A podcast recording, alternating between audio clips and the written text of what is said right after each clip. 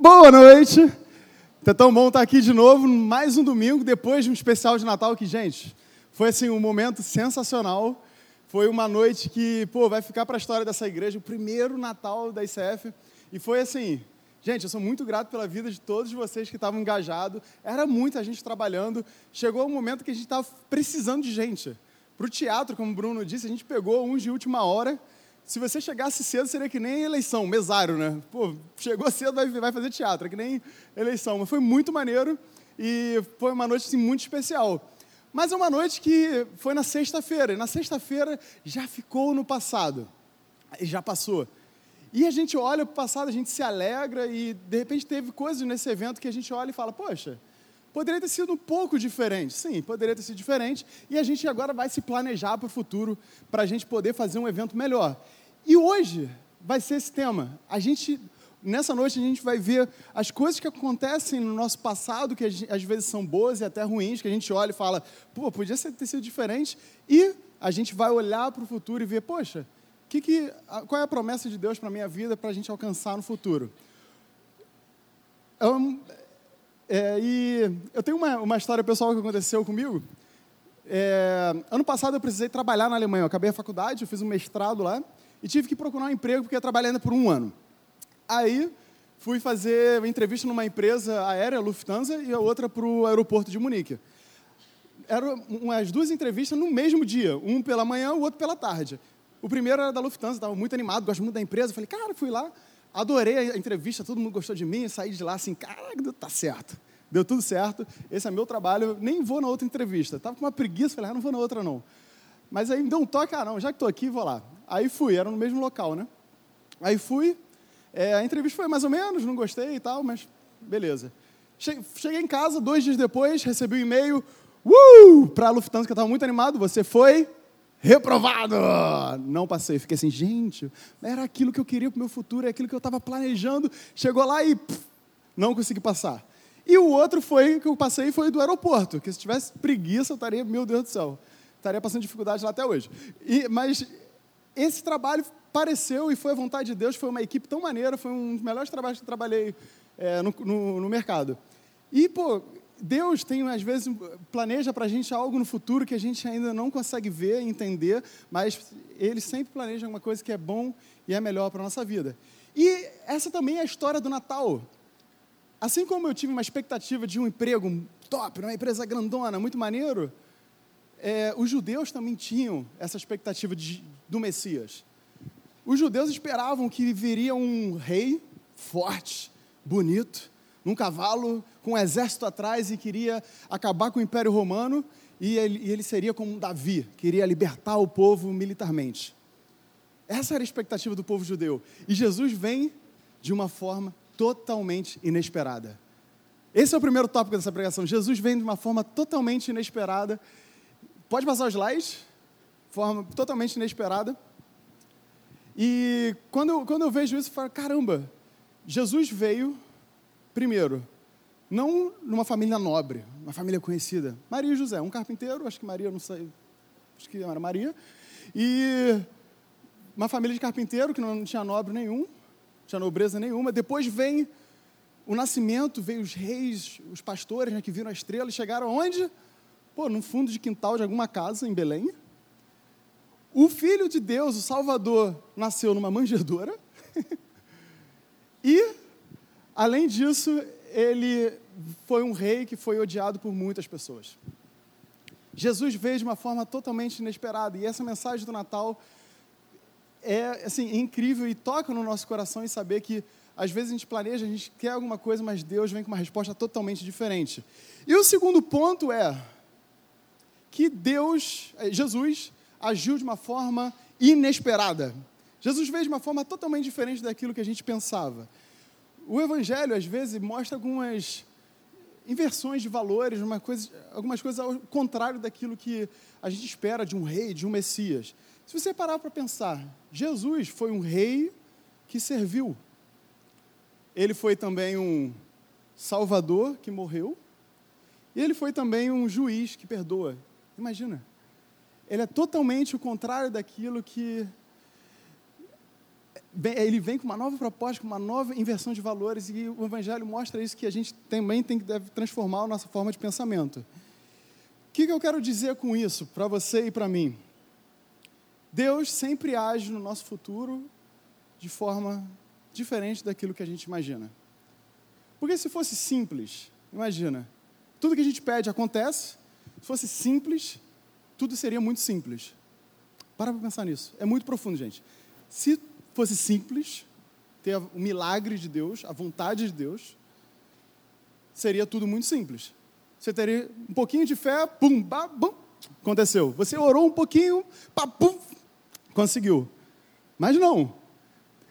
Ela é totalmente diferente daquilo. E, e isso a gente vai conversar nessa noite, a gente vai ouvir algumas histórias de quatro pessoas sensacionais que eu tenho muito no meu coração. Queria chamar vocês aqui na frente. Balonek, Amanda, Rebeca e Donola. Uma salva de palmas. Hoje eles vão contar um pouco da história, como eles viveram isso. Uma forma inesperada. No passado, que eles viveram, tiveram expectativas e como que Deus agiu no futuro deles. E o primeiro que vai começar, Balonek. Amo você, tem 21 anos esse menino e é solteiro. Uh, tá contigo. Deixa eu... Bom, então, eu, há um ano atrás, mais ou menos, eu morei três meses em Munique, pela ICF. A ICF ainda não existia, né? E a gente estava com esse projeto de começar com a ICF. E aí eu conversei com o Bruno, falando que eu queria fazer um intercâmbio lá fora, de preferencialmente alguma coisa de igreja, mas nem sabia direito o que era a ICF. E o Bruno e o Paulo compraram a minha ideia. Acho que não tinha ninguém, mas também. Tô zoando. Aí foram correndo atrás de. Correram atrás, começaram a conversar lá com o pessoal da Alemanha e perguntaram para mim: pô, você tem dinheiro para ficar lá três meses? Falei, não. É, aí ele falou: tá bom, a gente vai ver. Aí ligaram para a ICF Munique: vocês têm dinheiro? Não. A ICF tinha dinheiro? Não tinha também. E aí a gente começou a orar. Eu tinha esse sonho de viver esse sonho, de viver esse tempo assim na igreja trabalhando para a igreja, servindo na igreja. Eu cresci numa igreja pequenininha, eu queria ter uma experiência assim numa igreja grande, aprender como é que funcionavam os ministérios, aprender tudo. E eu comecei a orar todo dia por isso. E Deus foi alimentando essa esperança assim no meu coração, sabe? Só que a gente começou a falar com a ICF de Munique e ele chegou um dia que eles falaram: não, não vai dar, a gente não tem dinheiro, é, a gente, infelizmente, apesar da gente querer ajudar, a gente não vai conseguir trazer vocês para cá. E nessa hora foi tipo um banho de água fria, assim, em mim no Joãozinho, que o Joãozinho foi comigo. E a gente ficou bem desanimado. E aí eu, pô, eu me frustrei totalmente. Toda a expectativa que eu tinha gerado em cima daquilo foi frustrada, assim, caiu para baixo. Mas eu continuei orando, continuei orando. Falei, ah, Deus, é, a, eu pedia para Deus, para Deus dar possibilidade do meu pai poder bancar esse, esse projeto lá. E meu pai, na época, estava todo apertado também, não tinha condição de me bancar. E aí, tipo, o inesperado aconteceu. A, a gente recebeu um e-mail uma semana depois, falando que a, a moça que abrigou a gente lá no caso, ela fez um bazar com o pequeno grupo dela, venderam as roupas deles a, tipo, sem preço nenhum, só botaram lá e falaram, dá o valor que você puder para ajudar os meninos do Rio. E aí elas arrecadaram mil euros, que foi o valor suficiente para a gente ficar lá, eu e o Joãozinho ficarmos lá durante três meses. Então foi assim, foi para mim, o que eu senti no meio de tudo isso foi um momento que eu fiquei totalmente sem esperança. E de repente Deus, quando eu não tinha nada ali para acreditar mais, Deus foi e me levantou assim, sabe? E cara, o que eu acho, o que eu tirei dessa dessa experiência é que, pô, a gente, apesar da gente não acreditar, apesar da gente olhar e não conseguir enxergar o que que tá, o que, que está por vir, Deus tem sempre o melhor para gente.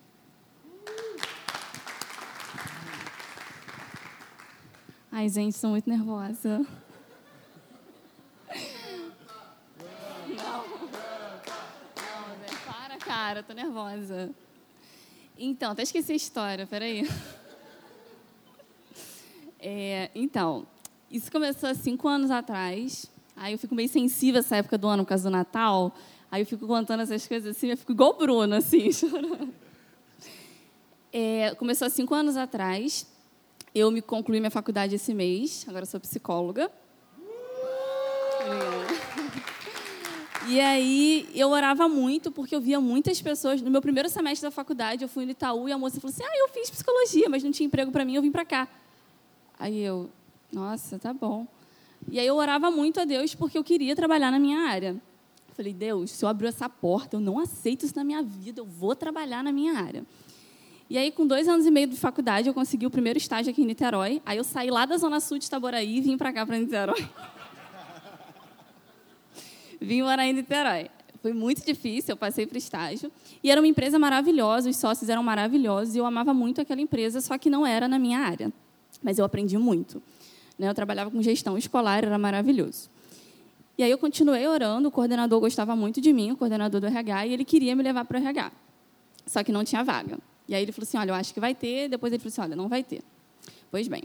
E aí, em 2017, eu estava na igreja do marido da minha prima, lá em Brasília, e um pastor veio orar por mim, e ele falou assim, olha, um homem chamado fulano vai ser usado para te abençoar. E eu falei assim, ah, tá bom. E o nome dessa pessoa era o diretor financeiro da empresa, era o coordenador do Gente Gestão. E eu falei, vamos deixar rolar, né? E aí continuei orando, continuei na empresa e a vaga não apareceu. E eu falei, bem, preciso correr atrás. E aí eu fui, passei por um processo seletivo para uma multinacional para fazer recrutamento para os Estados Unidos. Só que chegou lá, eu fiquei frustrada porque não era muito o que eu queria, era muito operacional, eu não via a pessoa e eu gostava dos outros subsistemas do RH. Ok.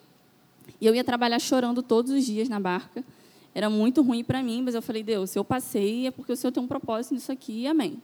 E eu não estava entendendo nada, eu não estava feliz, eu chegava em casa, eu chorava, eu não estava feliz. E assim, eu estava na metade desse ano, e é muito difícil conseguir um estágio faltando seis meses para se formar. Enfim, e aí um belo dia eu estava trabalhando num projeto da Shell, e aí esse fulano me ligou. Eu falei, quem é? Ele, ah, é fulano. Eu falei, ah, tudo bom? Ele, então, eu abri uma nova empresa e eu gostava muito do seu trabalho e eu queria te chamar para coordenar, coordenar o RH dessa nova empresa. E, e, aí eu comecei a chorar. Eu falei assim, nossa. E, tipo assim, ele falando comigo, eu, uhum, claro, mas qual é a sua proposta? Então eu estou lá, agora eu estou sendo efetivada como, né, como RH e estou estruturando esse setor com eles numa empresa maravilhosa, com gente que eu amo. Eu sentia muita falta do pessoal dessa empresa. E hoje eu estou lá super feliz e Deus fez totalmente diferente do que eu imaginava, mas com certeza Ele fez muito melhor do que eu pensava. E é isso.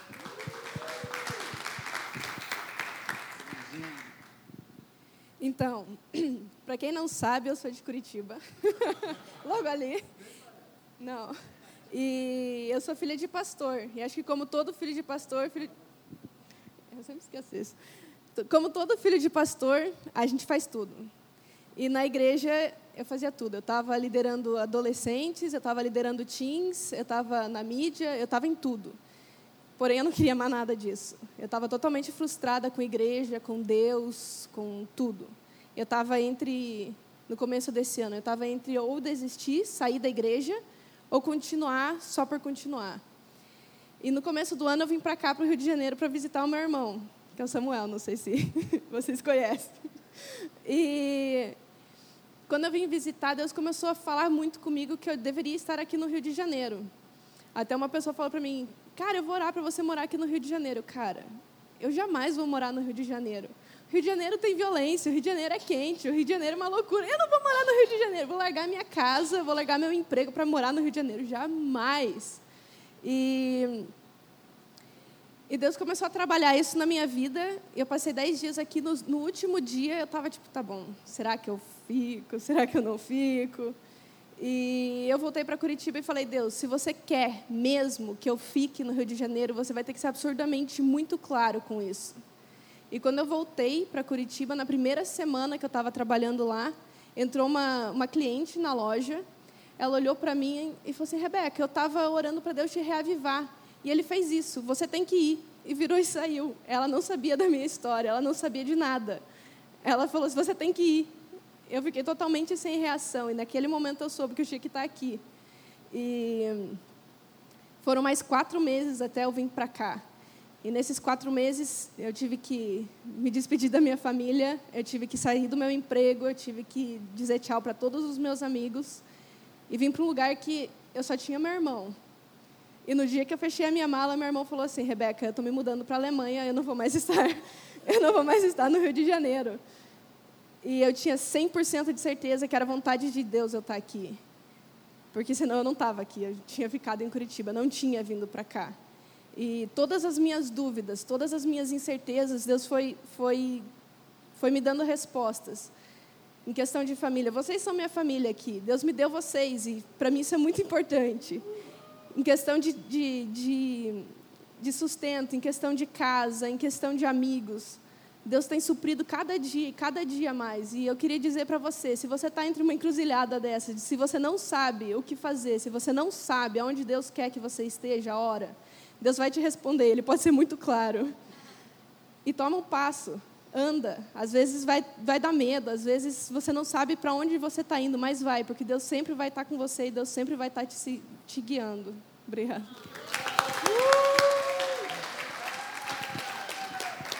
Eita. Sou eu. Eu vou falar sobre cuidado. Sou eu ali? De costas? Todo mundo de frente ou de costas? Mas antes de falar de cuidado, eu queria falar um pouco sobre aquele momento da minha conversão. Porque Deus sempre cuidou de mim. O cuidado de Deus sempre esteve na minha vida, mas antes da minha conversão, eu não conseguia enxergar. E depois da minha conversão, através de uma mudança de mentalidade, eu consegui ver que mesmo com todos os meus problemas, que até hoje eu tenho, muitos problemas, o momento da minha conversão foi um momento muito conturbado, sabe? Foi um momento em que, é, às vezes, às vezes não, desculpa, que eu senti que eu tinha mais problema do que antes da minha conversão. Mas Deus mudou o tamanho, mudou tanto a, minha, a mentalidade, a forma que eu enxergava as coisas, que eu comecei a enxergar aquilo que Ele fazia por mim de maneira muito mais natural todas as, minhas, todas as minhas orações que eu tinha feito quando eu era criança, eu percebi que ele já tinha me dado e eu não tinha nem percebido. E aconteceu algo parecido comigo esse ano. É, eu também estive na Alemanha. Eu nem, nem acredito que eu estou falando isso. Mas eu também fiz um intercâmbio na Alemanha. Foi um sonho realizado. E, e foi muito presente de Deus cada detalhe, sabe? Até os momentos em que eu pensava em desistir, Bruno quase me batia, de verdade, ele quase me batia, ele falava: "Não, você vai sim". E eu fui. E eu consegui entender o cuidado de Deus de maneira muito presente em detalhes, sabe? Nem sempre aconteciam coisas, sabe, muito milagrosas, mas exatamente naquele momento em que faltava cinco euros, alguém chegava e falava assim: "Então, por minha conta". Eu falava: "Mano, como assim por minha conta, sabe? Ficava umas três semanas, ninguém pagava nada para mim. Eu desacreditava, assim, mano, eu sei que eu vou ter que pagar isso. E aí chegava num, num ponto, assim, em que eu estava realmente faltando. E eu falava assim, tá, eu vou ter que pagar e depois eu vou, vou ver o que eu vou fazer da minha vida. E alguém chegava e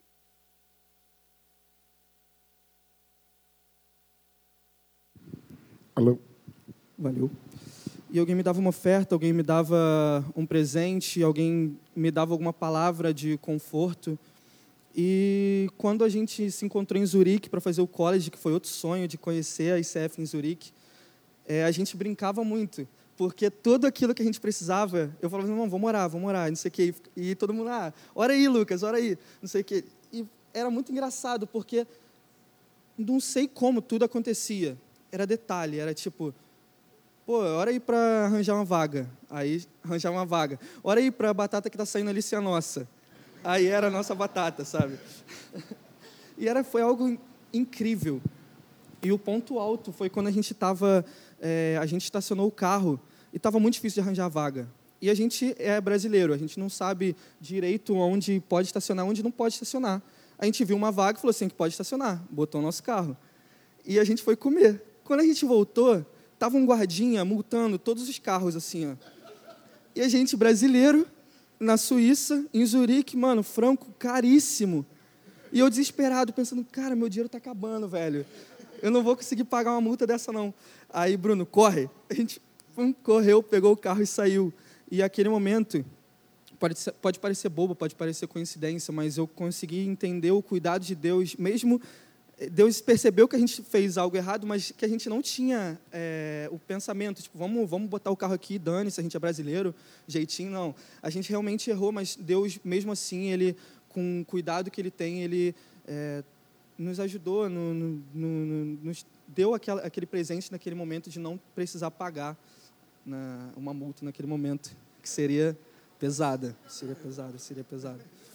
E eu queria te encorajar, sabe, a, a, a conseguir olhar os cuidados de Deus, perceber que mesmo você tendo problemas, sabe, Deus continua fazendo coisas boas na sua vida. Mesmo você tendo problemas, você percebendo que às vezes o, o problema você não pode resolver, sabe? Então deixa que Deus resolve, entendeu? Tinha muito momento em que eu não consegui resolver aquele problema. E aí eu ia acabar com meu, meus dias por causa daquilo. E eu preferia falar assim, Deus, toma nas suas mãos e eu prefiro olhar aquilo que você fez de bom e entender que se eu tô na Suíça, o que é esse outro para acontecer, sabe? Então, é exatamente isso que eu queria te falar nessa noite. Te encorajar a olhar aquilo que é bom e perceber todos aqueles detalhes que Deus tem feito na sua vida e agradecer e, e, e sabe, passar isso para Deus.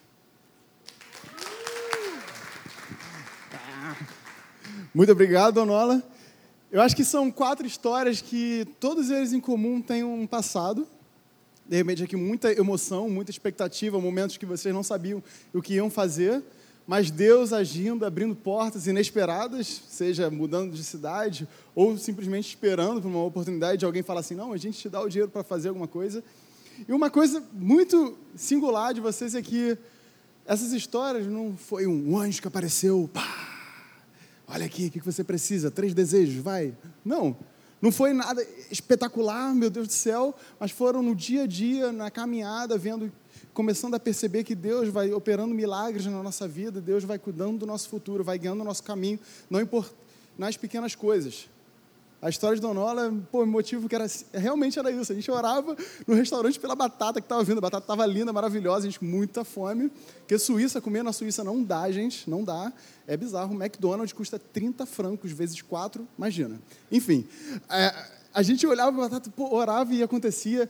É assim, e você vê que Deus operando milagres no dia a dia, no, nas pequenas coisas. E isso aconteceu com Maria e José. Jesus ele opera milagre de uma forma totalmente inesperada. E o milagre para Maria e José, o, o milagre para Maria e José foi a cidade chamada Belém. Aqui, futuro. Belém. Eles precisavam fazer o parto, eles tiveram que ir para essa cidade, e essa cidade foram 170 quilômetros de onde eles estavam, cinco dias de caminhada. Uau! Às vezes a gente fica pensando que o nosso milagre tem que ser espetacular. Imagina, você, grávida, a barriga ali já saindo, andar cinco dias, nada de espetacular nisso. Não tem nada demais. É uma chatice. Anda, anda, anda, não chega nunca. Dia, noite, anda, anda. Cinco dias para você conseguir chegar lá. Grávida, com muita dor, com muita dificuldade. E o que, que a gente pode aprender dessa situação? Pense nisso, gente de uma, de uma palavra que Deus põe no seu coração, de uma mensagem que alguém te fala, ou uma, uma revelação da sua palavra, ou durante o louvor, Deus toca o seu coração e fala para você fazer uma coisa. Tenha certeza que para a gente chegar nesse milagre, chegar no que Deus quer para a gente, tem uma caminhada entre, entre esse milagre e a gente. A Bíblia inteira fala sobre isso. Se você olhar a história de Abraão, chega Deus e fala: Vamos lá, larga sua família, vai para a terra que eu vou te mostrar e mim. Imagina ele chegando para a esposa, vamos embora. Aí ela pergunta, para onde? Não sei, vamos embora. Imagina um, passo de fé que eles tiveram que dar. Se você vê a história de José, Deus põe um, um, um sonho para ele, quantas provas, quantas, quantas dificuldades teve que passar para chegar até esse destino, o sonho dele. Se você quiser, tem uma série inteira que a gente fez sobre a, a história de José, você pode ver online. É sensacional. E a gente vê que Deus opera o milagre de uma forma que a gente talvez não espere. E, mas qual é a nossa reação? Qual é o nosso pensamento quando a gente pensa em milagre? A gente quer um milagre que nem esse aqui. Meu desejo de milagre é que esse milagre aconteça aqui, agora, sem nenhum esforço, sem pensar em, sem gastar um tempo, sem caminhar nada.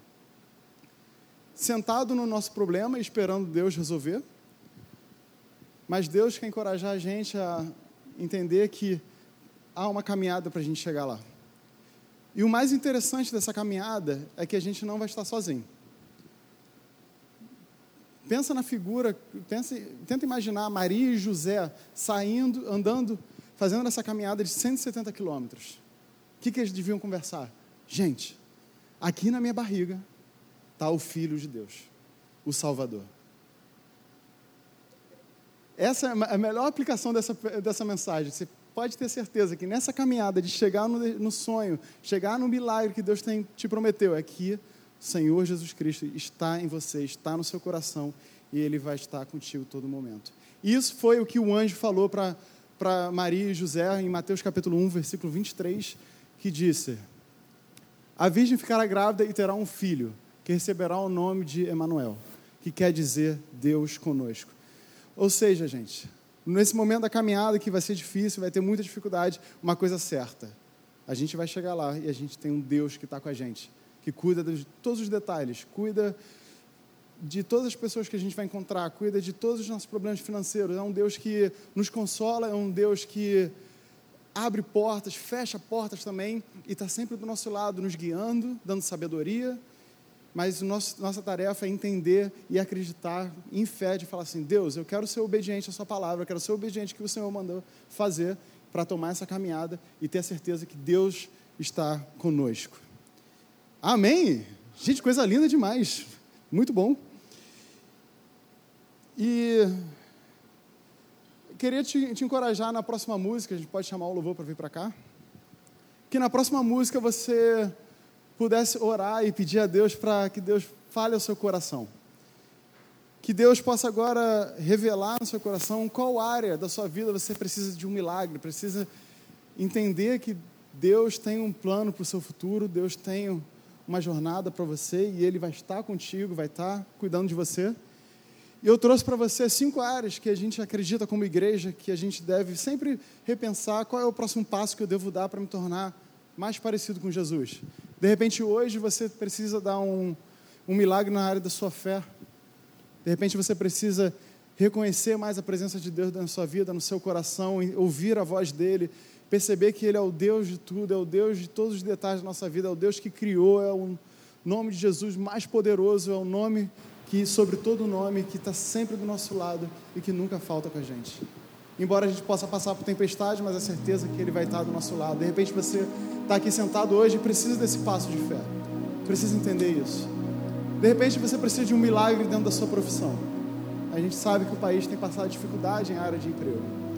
De repente você está sentado e falando, poxa, eu tenho tanto talento, tenho tanto desejo de fazer, de trabalhar, seja no mercado, seja dentro de uma igreja, mas eu não consigo a gente pode pedir hoje a Deus e falar: Deus, o que, que você quer para mim hoje? Depende da área de recurso, área financeira, você de repente, de repente está precisando de um milagre, precisando que Deus abra portas. Acho tão interessante que essa área a gente vê a ICF Rio hoje, eu penso, caramba, há oito anos atrás a gente sonhou com essa igreja.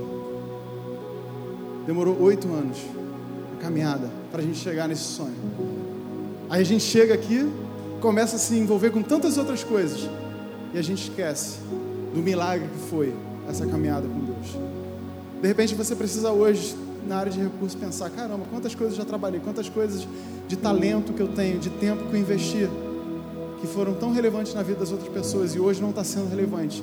Como que você pode olhar para esse passado e falar: Deus, por favor, me avive, use-me novamente. Eu quero ser instrumento nas Suas mãos até ser dia completo, até Jesus voltar e a gente terminar essa jornada.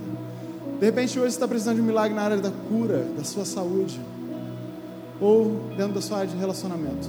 Precisa de um frescor novo dentro do seu relacionamento, uma nova cultura, uma cultura de Deus dentro da sua casa. Hoje a gente pode fazer isso de forma prática. De repente você está sentado, pensa em alguns pontos e fala: Deus, eu já estou orando já há 100 anos, 100 é, vezes, 100 sei lá, 50 anos por isso e não acontece, você pode ter certeza que eu quero te encorajar a orar mais uma vez, a acreditar que Ele vai estar contigo. De repente você está sentado aqui hoje e pensa, cara, eu não tenho nada, eu não consigo nem pensar em nada porque eu não tenho nada. Mas eu tenho uma coisa a te dizer: que você tem Deus Emanuel dentro de você. E o que você tem dentro de você é decisivo. É a única coisa que você precisa para que Deus possa te usar e florescer de uma forma que você jamais imaginou. Quero te encorajar nos próximos minutos, durante o louvor, que você ore e peça a Deus: Deus, fale comigo. Qual é a área que eu preciso de um milagre? E qual é o próximo passo que eu devo dar para até chegar lá? para que o Senhor possa trabalhar no meu coração, ensinar e falar: Deus, cheguei, eu fiz essa caminhada e cheguei na Sua promessa. Senhor Jesus, te peço que o Senhor possa estar vindo com o Seu Espírito Santo agora para tocar nossos corações. A gente quer ser uma igreja que não para de andar, não para de, de, de caminhar nessa jornada. O nosso sonho de igreja, é, a nossa paixão é ver pessoas que querem a cada dia se assemelhar a Ti, Jesus. Sempre se perguntando qual é a área que eu preciso me parecer contigo tantas coisas na nossa vida que a gente nem consegue entender por que a gente tem esses hábitos, por que a gente tem essas práticas, mas a gente acredita que o Senhor, o Espírito Santo, pode revelar isso para a nossa vida, para que a gente possa se transformar. Senhor Jesus, que a gente seja uma igreja assim, reconhecida pela disposição de se entregar a Ti, de Te louvar e de dizer: Deus, eu estou aqui, eu não estou completo, mas em Ti eu posso dar um próximo passo em Ti posso ser um instrumento eficaz, relevante para a vida das pessoas em minha volta, favor, Jesus, fale agora nesse momento de louvor, que o Senhor possa estar tá tocando no nosso coração de forma clara, tocando e falando de forma clara no nosso coração. Por favor, Jesus, abençoe essa oração cantada aqui agora.